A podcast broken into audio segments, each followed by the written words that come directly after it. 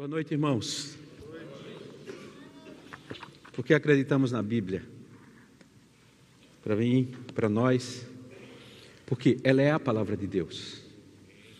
A Bíblia, irmãos, é um tesouro da humanidade. A Bíblia é um presente para cada um de nós.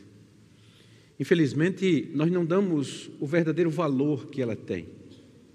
A Bíblia precisa fazer parte da nossa vida, do nosso dia a dia. A Bíblia, ela precisa ser lida, ouvida, usada e praticada. A fé, ela surge pelo ouvir e o ouvir a palavra de Deus. Mas nós não devemos ser apenas ouvintes, mas praticantes dessa palavra. E durante esse mês, todos os domingos, manhã e noite, nós iremos ouvir mensagens desafiando a nós ao conhecimento da Bíblia, a usarmos a Bíblia, a termos nela exatamente a esperança, o gozo, o alimento, a vida, a luz, a iluminação que precisamos para todos nós. Esse é um grande desafio. Eu, a Bíblia faz parte do meu dia a dia porque eu trabalho na Sociedade Bíblica do Brasil.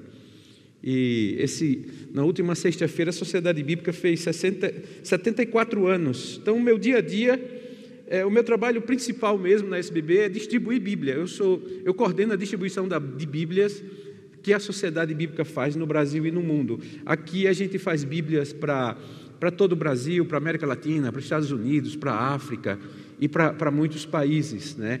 E, e nós vemos como a Bíblia ela é desejada e como a Bíblia tem mudado vidas, mundo afora. Eu trouxe uma Bíblia para mostrar a vocês de, de essa, essa, Bíblia é uma Bíblia da Sociedade Bíblica do Líbano. Eu ganhei em um dos, dos, um dos das, das conferências que fui da Sociedade Bíblica e a diretora da Sociedade Bíblica do Líbano me viu mexendo na Bíblia e disse: Você quer ela? Você quer essa Bíblia? Eu digo: Quero. E eu tenho na minha estante e guardo com muito carinho. É uma Bíblia em árabe. Não entendo absolutamente nada do que está aqui. Absolutamente nada. Nada, nada. Mas eu tenho um carinho por ela. Eu guardo ela com, com, com, num lugar muito especial. E assim como eu tenho essa relação com a Bíblia, muitos brasileiros também têm essa relação com a Bíblia, olham e não compreendem absolutamente nada, porque não sabem ler, não desenvolveram a leitura, não foram alfabetizados. Esses dias nós vimos um vídeo que, de um rapaz que, que falava e dizia: Puxa, como eu gostaria de ler a Bíblia, como eu gostaria de, de ter a Bíblia na mão, como eu gostaria de poder compreender. E assim é o desejo de muitos. Na minha família, eu tive o meu avô, que foi um homem analfabeto, e ele aprendeu a ler depois que, que conheceu a Jesus. Ele só escrevia o nome dele, Odilon Ferreira. Em todos os lugares ele gostava de pôr aquele nome dele. E a Bíblia, ele aprendeu. Eu sentava do lado dele nos cultos, quando o pastor dizia, porque em João 14, 3 diz o seguinte, ele abria e dizia, é aqui meu filho. Ele sabia abrir a Bíblia, ele sabia eh, encontrar a localização dos textos. E, e, e muitas pessoas têm o desejo de ler a Bíblia, mas não a leem.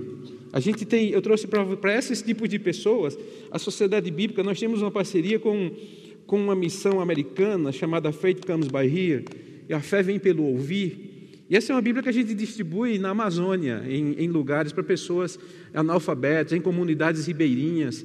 Isso, ela tem, ela tem a energia, ela também tem a energia solar para carregar. E as pessoas que não sabem ler, é, é, que não desenvolveram a leitura, Diga eles que está no seu próprio olho. Como é que você pode dizer ao seu irmão: Me deixe Deixa. tirar esse cisco do seu olho? Eu passo Mateus 8.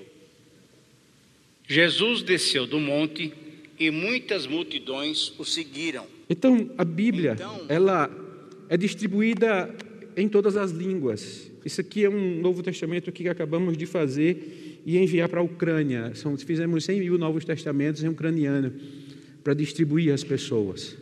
Um dia eu cheguei num presídio para, para entregar Bíblias e repor Bíblias em, na biblioteca de um presídio chamado Aníbal Bruno, lá em Recife, quando eu trabalhava lá.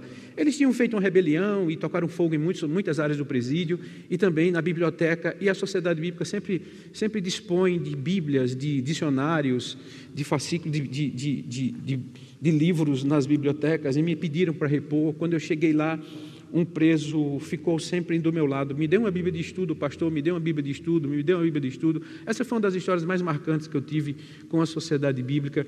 E, e eu disse: Eu não posso te dar uma Bíblia de estudo, porque se eu te der essa Bíblia, eu, todos os presos vão querer uma Bíblia. Quando eu vier da próxima vez fazer uma visita a vocês, todos vão querer uma Bíblia de estudo. Eu não, não consigo dar uma Bíblia de estudo a cada um. Não, me deu uma Bíblia de estudo, me deu uma Bíblia. Ele me incomodou tanto que eu disse: Para que você quer essa Bíblia de estudo?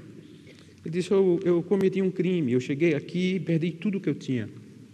Eu perdi família, perdi meus filhos, perdi esposa, meus pais, meus amigos, minha liberdade, meu trabalho, perdi tudo. E aqui eu ganhei uma Bíblia dessas que vocês entregam. Eu comecei a ler, pastor. Eu, eu li o Evangelho de João. Aí eu li novamente, e li mais uma vez, e li dez vezes. Aquilo impactou a minha vida. E a leitura da Bíblia foi mudando a minha vida. A leitura da Bíblia foi transformando a minha vida. E eu recebi as coisas que perdi de volta. Eu recebi o perdão da família, eu recebi a visita dos meus filhos. Agora eu tenho novos amigos, eu estou recebendo tudo de volta. E a semana que vem eu vou receber a última coisa que falta eu restituir, a minha liberdade. E eu gostaria de sair daqui, desse lugar, dizendo: a mensagem desse livro mudou a minha vida. Por isso que eu queria uma Bíblia grande, não precisa ser de estudo, mas eu queria ter a, maior Bíblia na mão, para que todos, todos vejam a mudança que esse livro fez na minha vida. A Bíblia, irmãos, é um livro para ser usado.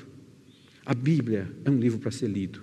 A Bíblia não é um amuleto de sorte que a gente coloca, no, na, abre no Salmo 91 e vai trazer bons fluidos para a sua casa. Nem adianta você fazer isso, isso não vai fazer absolutamente nada, porque a Bíblia é um conteúdo de uma mensagem que Deus deixou para nós. Ela já, foi em, ela já foi em pedra, já foi em papiro, ela já foi em pergaminho, ela já foi em codex, ela foi, já foi em livro, agora ela está de forma digital. Então, ela não é um amuleto de sorte. A Bíblia, irmãos, não é o horóscopo nosso do dia. Ah, será que eu devo ir para a igreja ou não? Tais árvores servem ao homem para queimar. Não, não é isso não. Será que eu viajo? Agora mesmo, o pastor Sidney falou do irmão que vai, que vai viajar e vai trabalhar no Vietnã. E essa decisão, como é que ele vai? Será que eu devo ir para o Vietnã? Muitos fazem isso, irmãos. Acham que a Bíblia é o, seu, é o seu horóscopo do dia. E não é isso. Não foi para isso que Deus nos deixou a palavra dele. É interessante como, como nós muitas vezes trabalhamos e lidamos com ela de, de forma errada. Eu não sei qual a trilogia que você lê. Pastor, eu gosto de Harry Potter. Como você lê essa trilogia?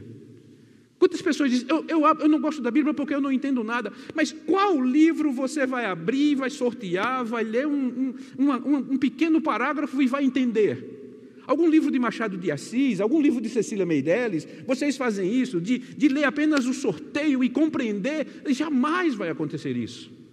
A Bíblia é a mensagem de Deus, para nós estudarmos, para nós lermos, para nos preparar para a vida a Bíblia, irmãos, ela, ela, ela é, é viva, ela é eficaz, ela transforma, ela muda a nossa vida, ela muda a nossa história. Essa é a palavra de Deus, que ela prepara o homem de Deus, ela prepara todos nós para enfrentarmos a vida e o nosso dia a dia. Mas como nós nos preparamos? Como nós nos alimentamos dela?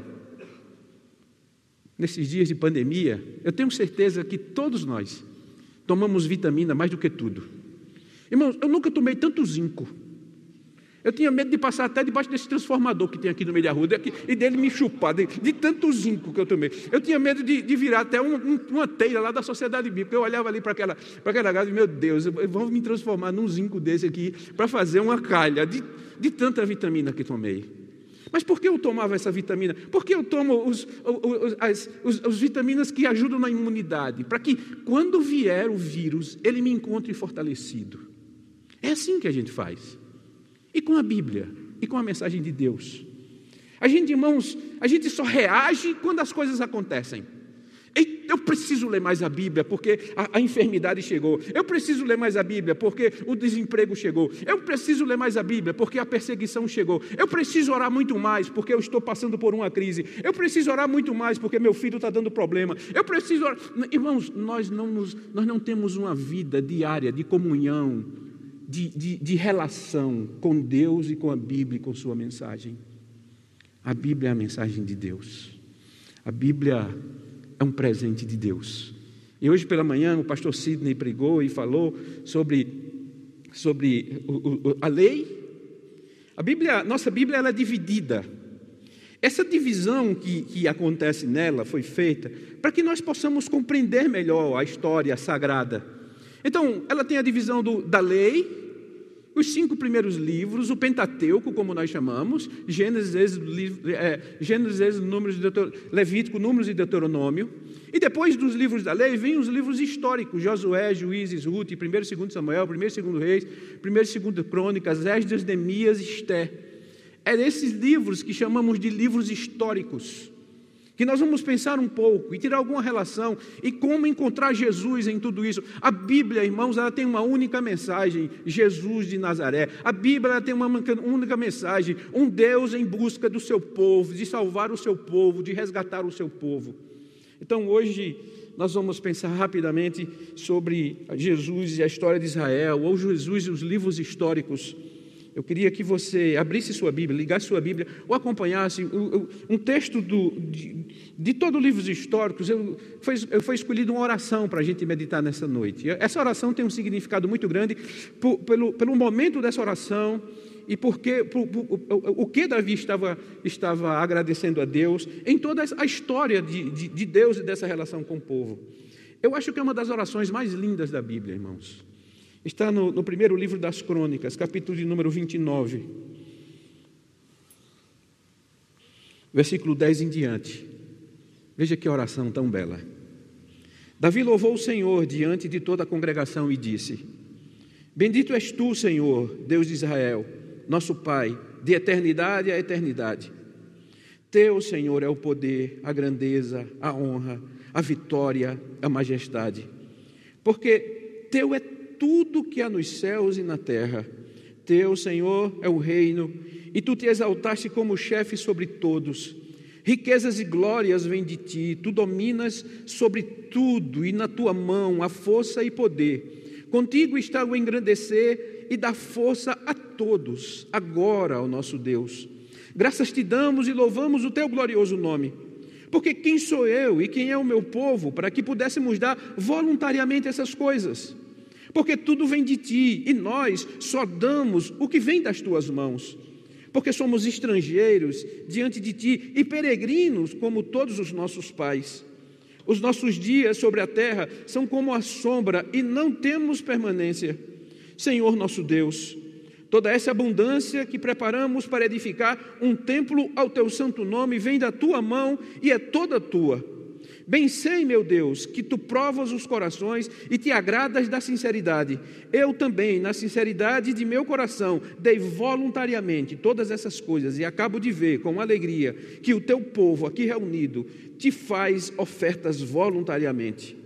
Senhor Deus de nossos pais, Abraão, Isaque, Israel, conserva para sempre no coração do teu povo estas disposições e pensamentos, firma o coração deles em ti e ao meu filho Salomão dá coração íntegro para guardar os teus mandamentos e os teus testemunhos e os teus estatutos, fazendo tudo para edificar esse palácio para o qual fiz todos estes preparativos. Aqui está a oração de Davi para quando Salomão, Davi morre em seguida, e Salomão é proclamado rei, assume o trono e ele dá continuidade, ele dá continuidade à, à, à construção do templo. Davi ele, ele, ele junta, ele, ele recolhe, ele pega todas as ofertas e, e todos os preparativos e agora ele, ele, ele, ele passa a Salomão e ele olha pelo seu filho, Deus agora abençoa o meu filho e Salomão ele, ele assume o reino, Davi morre e nós sabemos a história e ali é construído o templo para Deus.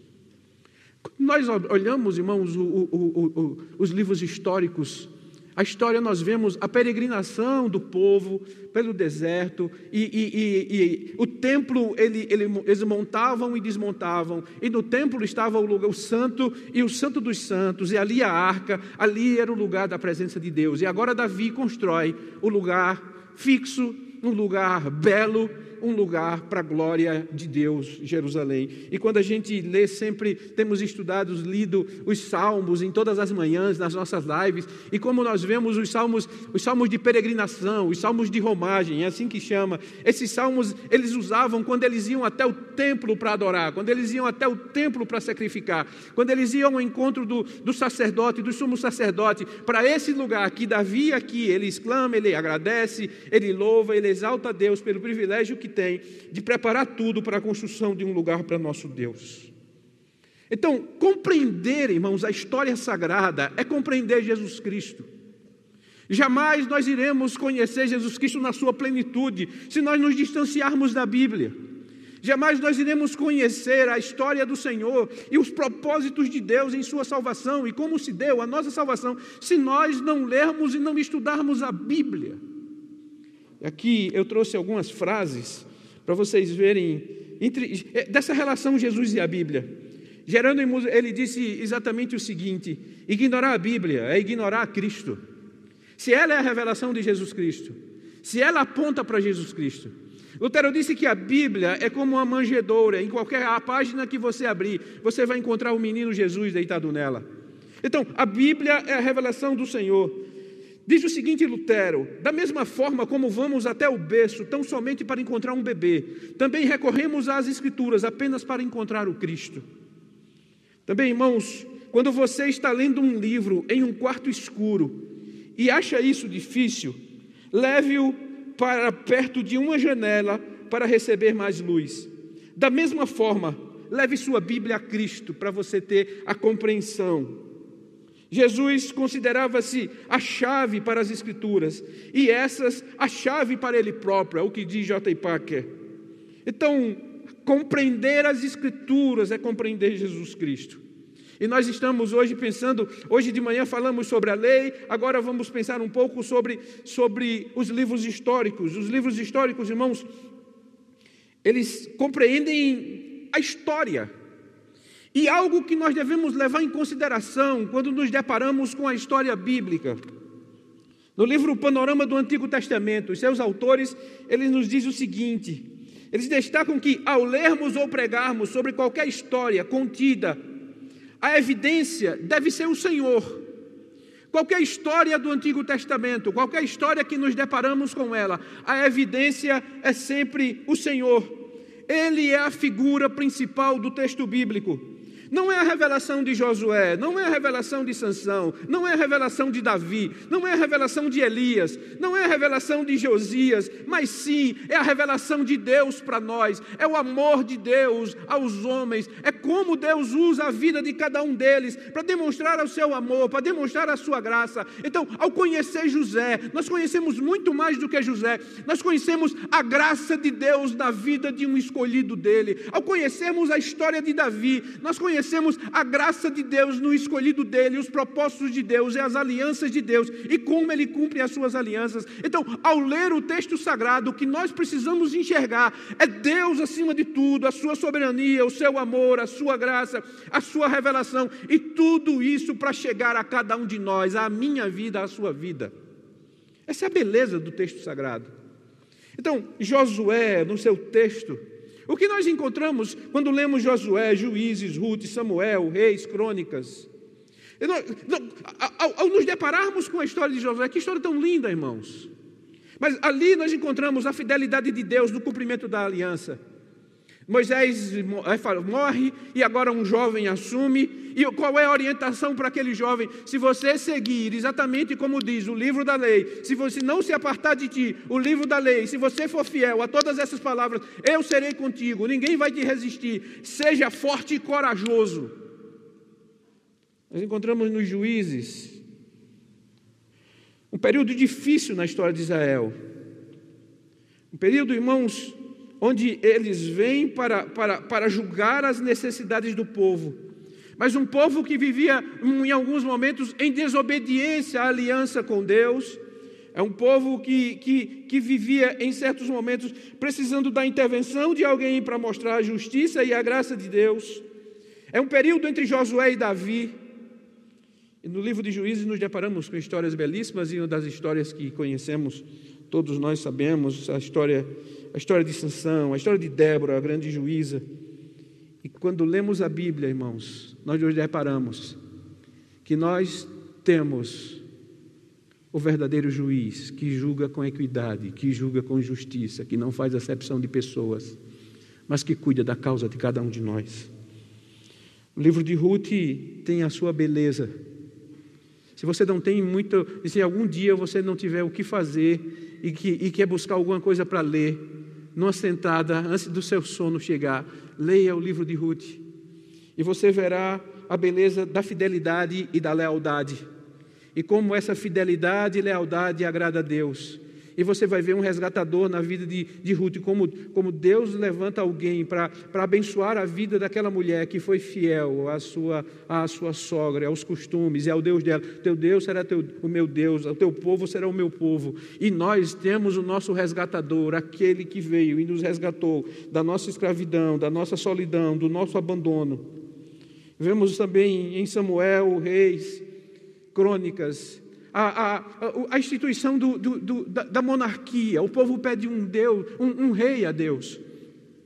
E nesse pedido de rei, as pessoas, o povo escolhe conforme o povo pagão escolhia os seus reis. A imitação do, do, do, povo pagão, eles queriam, eles escolhem um homem alto, bonito, forte, elegante, mas não era esse o rei que Deus queria para o seu povo. Nós sabemos, porque o, o, nós olhamos a aparência, nós olhamos a aparência física, mas Deus é o Deus que vê o coração, e foi isso que foi dito na escolha do rei, porque Deus escolhe os seus e na, e, e, e na instituição da monarquia. Nós vemos, irmãos, a dificuldade de Israel no relacionamento, no relacionamento com, com, com, com profetas, com sacerdotes, com relacionamento com o seu próprio Deus, e como Deus ele trabalha com, com aquele povo, e o povo é levado cativo, e o povo sofre por causa da desobediência dos seus reis. Mas Deus, irmãos, ele, ele, ele, ele providencia a restauração em de Neemias.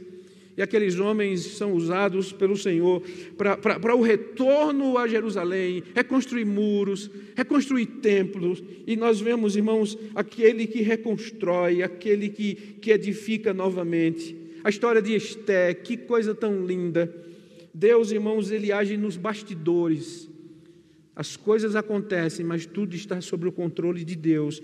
E o plano de Deus para o povo dele, ele não é frustrado. E Deus executa esse plano. Então, nós, quando nós nos, nos deparamos com a história bíblica, nós vemos essa relação de Deus com o povo.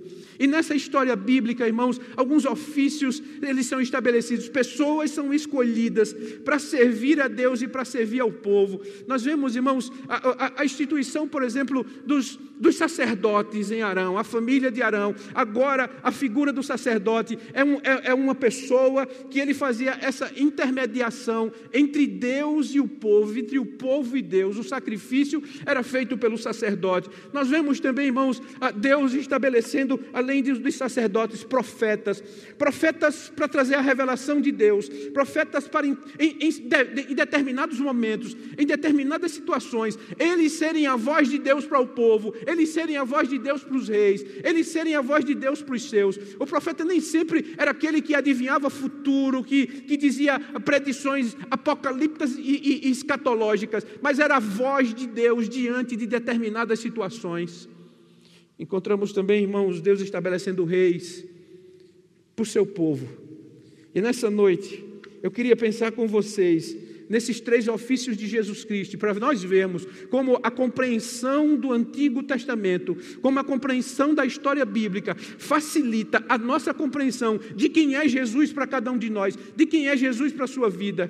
Ora, irmãos, a teologia diz que Jesus Cristo tem três ofícios que Jesus Cristo exerce, não apenas no seu estado de humilhação, não apenas quando, quando ele foi homem e viveu em cada um de, eh, no meio de nós, mas também no seu estado de exaltação como Deus. Jesus Cristo é o nosso profeta, Jesus Cristo é o nosso sacerdote, Jesus Cristo é o nosso rei. E à medida que eu compreendo o que é profeta, sacerdote e rei, eu vou ter muito mais segurança na vida que Jesus tem para cada um de nós.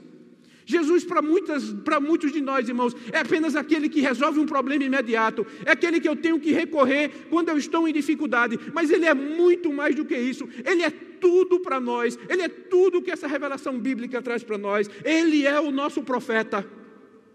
Jesus Cristo é o nosso profeta. Irmãos, Ele é o Verbo que se fez carne, Ele é a revelação de Deus para cada um de nós. Ele veio para revelar-nos o Pai, Ele veio para trazer a palavra do Pai, a revelação do Pai, o conhecimento do Pai. As suas orações eram sempre isso: Pai, o que tu me deste, eu revelei a eles. Pai, o que tu me deste, eu disse a eles. Pai, o que tu me deste, eu entreguei a cada um deles.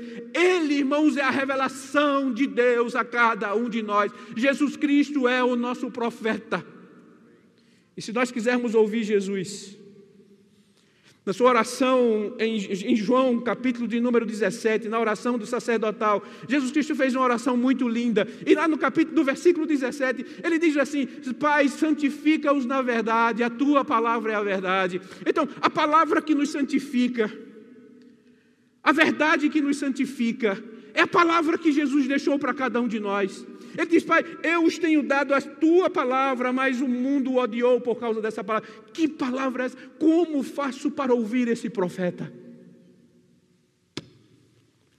Aqui está, irmãos.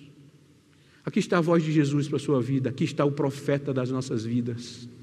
Quantas pessoas, irmãos, rodam quilômetros, sobe montanha, desce montanha, vai e volta procurando profetas, mas não são capazes de ouvir a voz do verdadeiro profeta. Aqui está a voz de Jesus para a sua vida. Jesus Cristo, irmãos, além de profeta, ele é o nosso sacerdote. As pessoas peregrinavam horas e horas e dias até chegar em Jerusalém, até chegar no templo, e tinha que levar o seu animal sem mancha, sem mácula, um bezerro novo, para que ele fosse sacrificado para perdão dos pecados, e a família não podia fazer isso. Eles levavam até o sacerdote, e o sacerdote fazia todo esse sacrifício.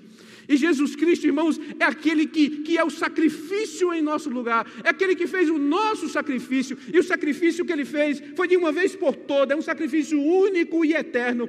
Ele é o nosso mediador entre Deus e os homens, ele é o canal, ele é o caminho que nos leva a Deus. Ninguém vem ao Pai senão por ele. Então, o caminho que me leva a Deus não sou eu próprio, não é a minha própria justiça, não é o meu próprio sacrifício, não são os dramas que faço, não são os sacrifícios. O que me leva a Deus é um único caminho, o meu sumo sacerdote, Jesus de Nazaré. E o seu sacrifício, irmãos. O, o, o, sumo sacerdote, diz Hebreus, eu só compreendo Hebreus se eu compreender a história do Antigo Testamento. E o sumo sacerdote, ele precisava, ele precisava entrar no Santo dos Santos, uma vez ao ano. Mas para que ele entrasse ali, ele precisava primeiro fazer um sacrifício para si próprio, para que os seus pecados fossem perdoados. Depois ele sacrificava pela, para o povo. Se ele entrasse em pecado, ele era fulminado. O nosso sumo sacerdote, ele não precisou fazer sacrifício para si próprio. Ele mesmo foi o sacrifício. O nosso sumo sacerdote, ano após ano, não precisa sacrificar pelo meu pecado o seu sacrifício foi único e eterno e poderoso. Todos precisavam de um animal para sacrificar. E João Batista, quando encontra-se com ele, aponta o dedo e diz: Aqui está o Cordeiro de Deus que tira o pecado do mundo. Muitos profetas, reis, precisavam do sumo sacerdote para que as suas orações, para que o seu sacrifício, o meu sumo sacerdote, que foi o próprio sacrifício, que foi o próprio altar, quando morre, o véu do templo se rasga de alto a baixo. E agora eu tenho acesso à sala do trono do Pai. Jesus é o nosso profeta. Jesus é o nosso sacerdote. Jesus é o nosso rei. O reino de paz, reino de justiça, o reino de vida, o reino de amor, o reino de glória, reino de luz, o reino de vindouro. Ele é o nosso rei. E apesar da sua glória, da sua majestade, do seu poder, ao meu grito, esse rei se inclina e ouve a minha voz e responde às minhas orações. Não existe rei igual ao nosso rei. O rei dos reis, o Senhor dos senhores, aquele que tem o poder nas mãos, aquele que abre e ninguém fecha, aquele que fecha e ninguém abre, aquele que humilhou-se e tomou a forma de homem e foi obediente até a morte, morte de cruz, mas Deus o exaltou de maneira que lhe deu um nome que está acima de todo nome, e toda língua vai se dobrar, e todo, toda língua vai confessar, todo joelho vai se dobrar, e confessarão: Jesus Cristo é o Senhor, para a glória de Deus Pai. Aquele que está sentado no trono e ao Cordeiro, seja o louvor, a honra e a glória, pelos séculos dos séculos, amém. Jesus Cristo é o nosso profeta, Jesus Cristo é o nosso sacerdote, Jesus Cristo é o nosso rei. Como é bom conhecer isso, irmãos. Como é bom conhecer o texto sagrado e a revelação de Deus para nós. Isso faz diferença na vida. Se você precisa de uma orientação na vida, se você precisa de uma iluminação na vida, se você precisa de uma palavra vinda de Deus para a sua vida, aqui está a palavra do nosso profeta. Se você sofre talvez acusações, pecados, erros, se você sofre alguma dor, alguma marca, algo que precisa conversar diretamente com Deus, não vá sozinho. Não vá de peito aberto.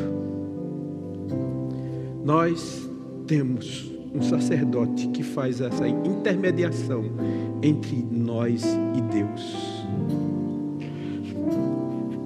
Diante de Deus, com os meus erros, com as minhas faltas, com as minhas dores, Ele está ao meu lado, intercedendo por mim. Ele faz essa ligação. E Ele me deu o seu próprio nome.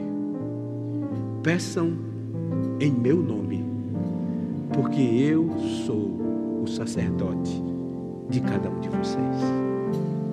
Se a minha vida está desorientada, se a minha vida está sem rumo, se a minha vida está sem governo, está aqui no nosso meio o Rei dos Reis que governa tudo, inclusive a minha vida, a minha casa, os meus dias.